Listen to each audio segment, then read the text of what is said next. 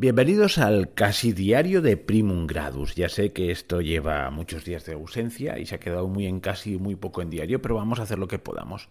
Empecé con mucha fuerza en septiembre, pero eh, mis circunstancias personales me han ido frenando, pero a ver si lo recuperamos el ritmillo. Y en fin, vamos a ver qué acontecimientos me han llamado hoy la atención en este 19 de septiembre del 2023. Leo aquí en mi aplicación de efemérides, no me, no me la saco de la manga, que en 1356, es decir, hace 667 años, en Poitiers, Poitiers, Francia, los ingleses derrotan a los franceses, la famosa batalla de Poitiers. Seguro que lo digo bien, no lo sé. ¿Y de qué va esta batalla y en qué contexto hay que verla? Pues os voy a dar dos pinceladas, ya sabéis que esto es una cosa rápida, bueno, he de decir que no hay una batalla de Poitiers, sino que hay dos. Yo realmente la que conocía más era la primera, la del año 732, unos cuantos años antes, como veréis, en la que Carlos Martel con sus francos se enfrentó a un poderoso ejército omeya, es decir, paró, eh, paró a los musulmanes que ya empezaban a entrar eh, en Francia. También se la conoce como la batalla de Tours, ¿vale? Ya distinguamos las dos batallas. Porque yo también me llevo una sorpresa cuando he visto la primera vez que lo he leído, digo, contra los ingleses. Bueno, porque esto está en el contexto de la Guerra de los Cien Años, que no domino demasiado y por eso no me sonaba tanto. Pero ahora os vamos a hablar cuatro cositas de la batalla, perdón, de la Guerra de los Cien Años y encuadraremos así esta batalla. Lo primero que hay que decir de la Guerra de los Cien Años, bueno, es un dato anecdótico pero interesante, es que no duró 100 años, no, duró 116 años. Y después del dato anecdótico, vamos a ver las causas de la guerra, sí, a grandes pinceladas. Es una guerra típicamente feudal. Ya sabéis que entonces mm, la idea de nación-estado, es decir, bueno, no estaba tan clara. Digamos que los estados tenían mucho de estados. Pues los reinos tenían mucho de patrimonial en la propia persona del rey. Era la mentalidad feudal. Así que algunos reyes ingleses empezaron a acumular tierras al otro lado del Canal de la Mancha. En concreto, a partir de 1154, tras el ascenso al trono de Inglaterra de, Enrique II Plantagenet, conde de Anjou. ¿Mm? Bueno, ¿y cómo acabó esta guerra que duró tanto tiempo? Pues acabó con, la derrota de Inglaterra, ¿vale? Que se quedaron con todas, reconquistaron todas las posesiones que tenía el, rey de Inglaterra en, su, en territorio francés, salvo la ciudad de Calais o Calais que está ahí en el Canal de la Mancha. Entre medio hubo muchas cosas, muchos vaivenes, en fin, y ahí apareció Juana de Arco. Bueno, pues este, en este entorno vamos a situar la batalla de Poitiers. En el momento en que se da esta batalla, digamos que la partida ah, está a favor de los ingleses, es decir, lleva una temporada haciendo de las suyas y los franceses estaban, el rey francés estaba un tanto indefenso.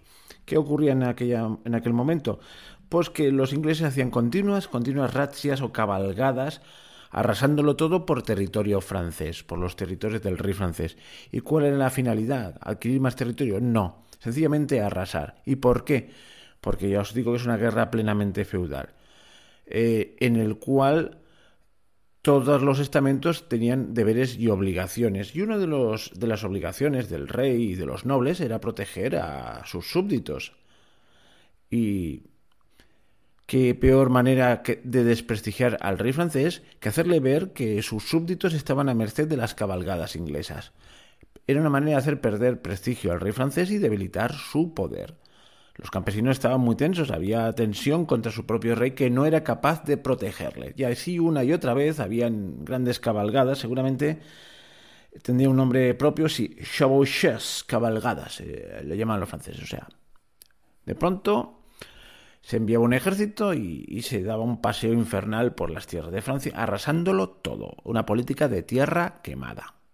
En estas estamos cuando el 8 de agosto de 1356, Eduardo, el príncipe de Gales, conocido a partir del siglo XVI como el príncipe negro, por algo sería, que en aquel entonces tendría 26 añitos, era un joven impetuoso, eh, Además era un guerrero contrastado y competente, porque seguramente desde bien jovencito había estado al cabo, al frente de sus soldados en la guerra, Era lo que le tocaba al rey. Entonces los reyes, los reyes tenían que demostrar su valor en, en la guerra. ¿eh?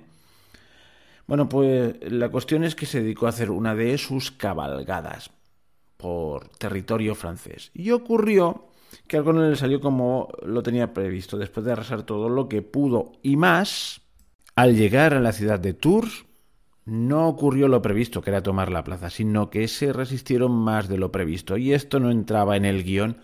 Ahí se quedaron atorados. Los franceses pensaron, esta es la nuestra. Ahí os tenemos.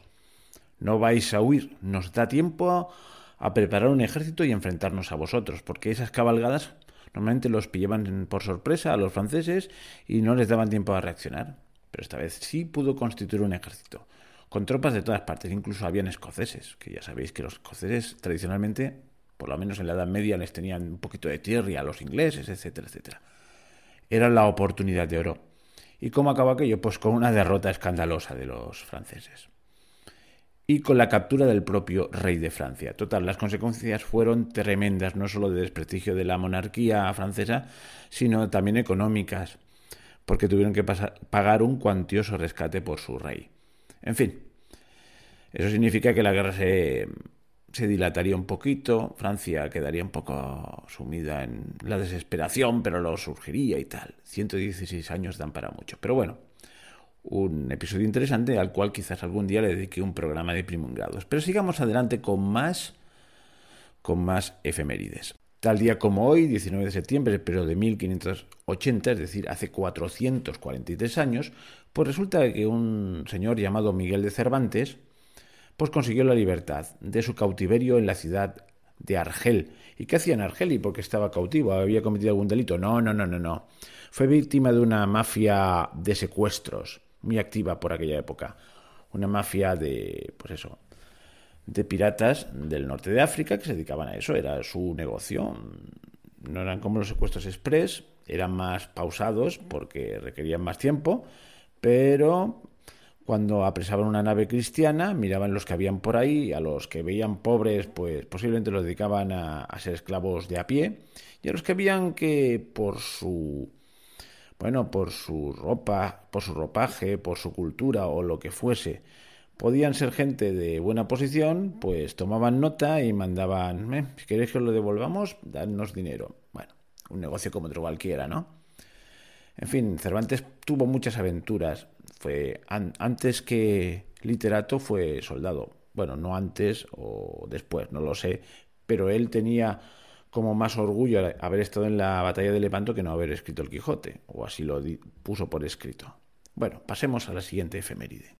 Y en mi recolector de efemérides veo que dice que en 1692, en Salem, Estados Unidos, bueno, aquí dice Estados Unidos, pero entonces aún no era Estados Unidos, aún le faltaba un poquito, ¿eh? Unos cuantos años, casi un siglo. Bueno, en el marco de los juicios por brujería en Salem, ¿os suena? El granjero Giles Corey, de 71 años, fallece tras dos días de aplastamiento por no haberse declarado culpable ni inocente. Dos días después será asesinada su esposa, que se había declarado inocente, por no haber admitido su culpabilidad. Todo un juicio muy, muy ecuánime, como podéis ver. Bueno, de aquí de este hecho de Salem viene aquella expresión de caza de brujas, porque más adelante hubo una famosa obra de teatro que lo recreaba y lo ponía de... ¿Quién era? ¿De Tennessee Williams? Esperad un momento que lo voy a consultar, no quiero meter la pata. Un segundo, de corto. Em, suspendido en literatura norteamericana. No era Tennessee Williams, no sé en qué estaba pensando. Era Arthur Miller. Hizo Las Brujas de Salem o El Crisol y lo publicó en un año en que estaba muy reciente todo aquel caso del llamado majarcismo, es decir, buscar agentes comunistas por todas partes, en Hollywood sobre todo, ¿eh? es lo más sonado. Bueno, quedó como, pues eso, como una frase hecha para designar cuando eh, se desata una histeria colectiva y todo el mundo pues acusa a todo el mundo. Ciertamente el incidente en sí, todo este tema del juicio de, las brujas de Salem, en sí mismo merecería un comentario largo y tendido. Y no solo eso, sino sus consecuencias a lo largo, bueno, o sus reminiscencias actuales, porque hoy en día no estamos hablando del macarcismo de los años 50 y tal, sino hoy en día hay auténtica caza de brujas por causas diversas, con linchamientos mediáticos, con muertes civiles, es decir, cuando un tío lo critican y es la muerte civil, con incluso sentencias judiciales injustas, etcétera, etcétera. Pues como eso da para un programa, pues ahí, por ahí lo dejo. O sea, lo tengo apuntado en mi libreta de, de temas a tratar. Uno sobre la caza de brujas, las cazas de brujas actuales, que nos dejarían sorprendidos a más de uno, pero seguro que empezáis a sospechar por dónde van los tiros. Pero es que este tema me ha evocado, bueno, pues otro, otro asuntillo, que es el tema de las cazas de brujas reales. ¿Fueron tales? ¿En qué medida? ¿Y cuándo se dieron? ¿En la Edad Media? ¿En la Edad Moderna? ¿Cuántos muertos causaron? Y entonces me he puesto a escarbar un poquito. Y entonces eh, veréis las cosas que he encontrado. Y para ello, pues hay que recurrir a la gente que sabe. Y entonces, pues el primer recurso es una, va a ser una cita que luego explicaré un poquito, de un erudito, alguien que se ha dedicado a, estudiar el tema con profundidad, una autoridad en la materia. Citaremos a Gustav Henningsen, con el nombre ya veis que no es precisamente de las Alpujarras, efectivamente es un hombre del norte, es un danés, un erudito en la materia, bueno, pues que posiblemente sea el máximo especialista en Europa del tema este de las brujas. A ver lo que dice sobre la caza de brujas, pues concretamente en el sur de Europa. La caza de brujas por la Inquisición. Bueno, y veréis que salen otros temas. Vamos a la cita. Durante las últimas décadas del siglo XX, los historiadores han cambiado nuestra visión de la caza de brujas europea en grado considerable. La brujería no era un invento de la Iglesia, sino una creencia ancestral, hasta el siglo XV considerada como superstición pagana tanto por la Iglesia católica como por la ortodoxa. Sin embargo, la caza de brujas popular está documentada en países como Dinamarca, Alemania, Hungría y Rusia en los siglos XI, XII y XIII. La información generalmente aceptada de que la Inquisición medieval quemó cientos de brujas en Francia durante los siglos XIII y XIV se ha revelado recientemente como un fraude cometido por un novelista francés en 1829. Por lo tanto, la caza inquisitorial de brujas no empezó antes de principios del siglo XV, cuando la creencia popular había sido reinterpretada y las brujas definidas como una nueva secta diabólica. Aquellos descubrimientos nos han obligado a establecer una nueva cronología. La caza de brujas ya no se puede considerar como algo perteneciente a la Edad Media, porque fue insignificante en comparación con la brujomanía de la Edad Moderna. Después de décadas de trabajo sistemático en los archivos judiciales, estamos también en condiciones de reemplazar los cálculos astronómicos con millones de víctimas con cifras sólidas, a saber, un total de 100.000 causas, de las cuales unas 50.000 terminaron con pena de muerte. En la Edad Moderna miles de supuestas brujas y brujos fueron procesados por los tribunales inquisitoriales del sur de Europa, pero extremadamente pocos fueron quemados. 59 en España, 36 en Italia y cuatro en Portugal. Con su propio servicio de inteligencia y poder casi absoluto, el Santo Oficio podría haber causado un holocausto de brujas en los países católicos del Mediterráneo. Mas la historia nos enseña algo muy diferente. La Inquisición fue la salvación de miles de personas acusadas por aquel crimen imaginario. ¿Veis lo que señala este autor? Paradójicamente, para algunos presuntos brujos y brujas, sobre todo brujas, eh, porque lo que más se acusaba de brujería era a las mujeres, pues la Inquisición fue una tabla de salvación. ¿Por qué? Porque vamos a ser claros, era un tribunal perfectamente constituido con gente muy competente. No la estoy defendiendo, ¿eh? pero hay que reconocer que jurídicamente eran muy competentes y, se, y eran tipos estudiados. Y lo que buscaban eran causas contra eh, auténticos herejes contra falsos conversos del judaísmo, etcétera, etcétera. Por lo tanto, cuando le venían con las tonterías estas de que hemos visto que, que, la vieja del pueblo pues hace cosas raras y entonces se ponían a investigar y decían, bueno, esta pobre señora está mal de la cabeza, por favor, tratadla con un poco de cariño y no le hagáis caso, etcétera, etcétera. Así concluían muchos de los informes de los, mmm, de los inquisidores. Ellos iban a cosas importantes. 59. De todas maneras, quemaron a 59. Bueno, pues quemaron a 59. Quemaron a 59.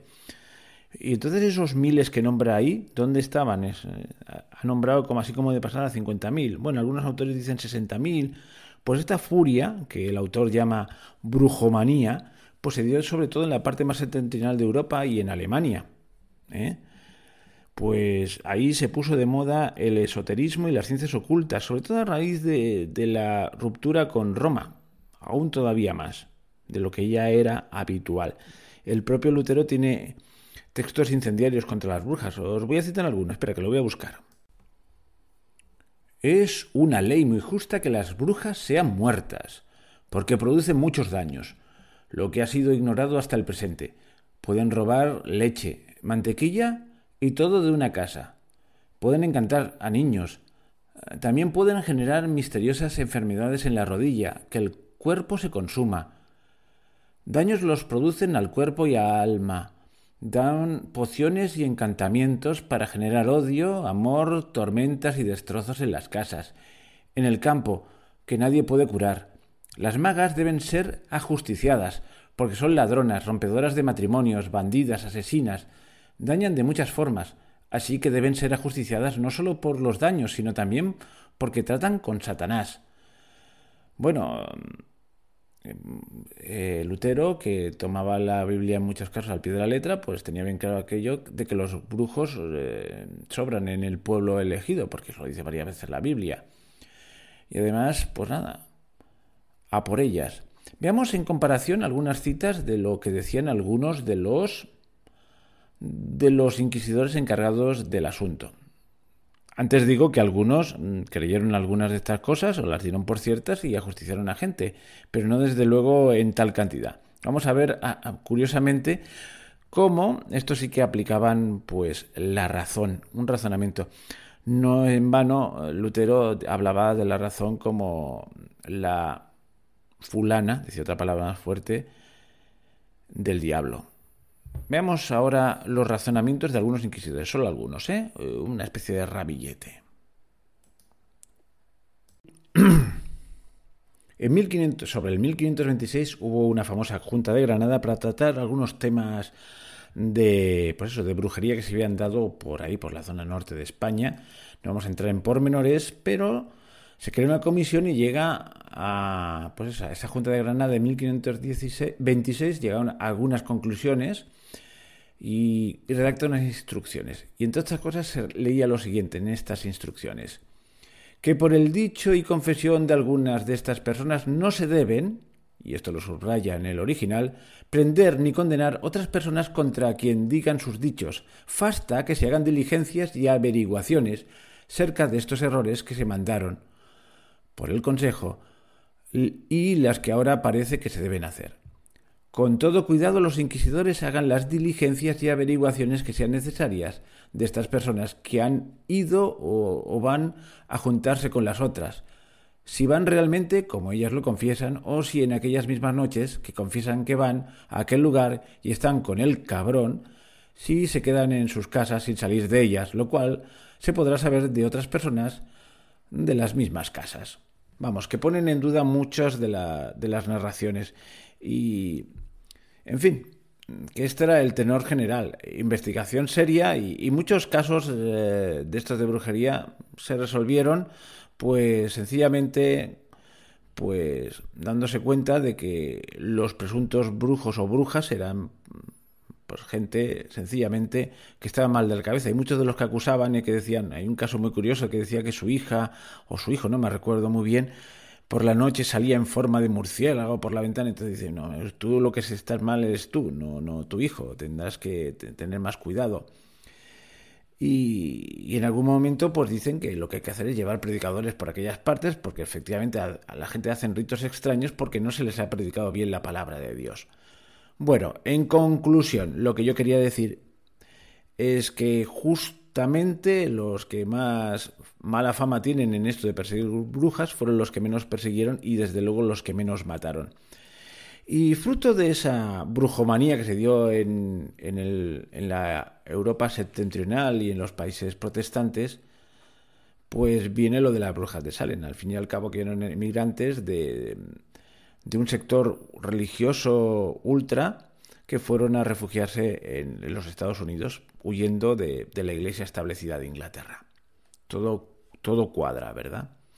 Y aquello no estaba, y aquellas acusaciones no estaban supervisadas por, por un cuerpo de legisladores y de peritos, sino era digamos, por así decirlo, una justicia popular, la justicia popular del linchamiento. Entonces todo, todo cuadra todavía mucho más. Y bueno, yo creo que con esto ya es bastante por hoy porque esto se ha alargado mucho este programa. A ver si mañana continuamos con el casi diario y, y es más diario que casi. Hasta pronto.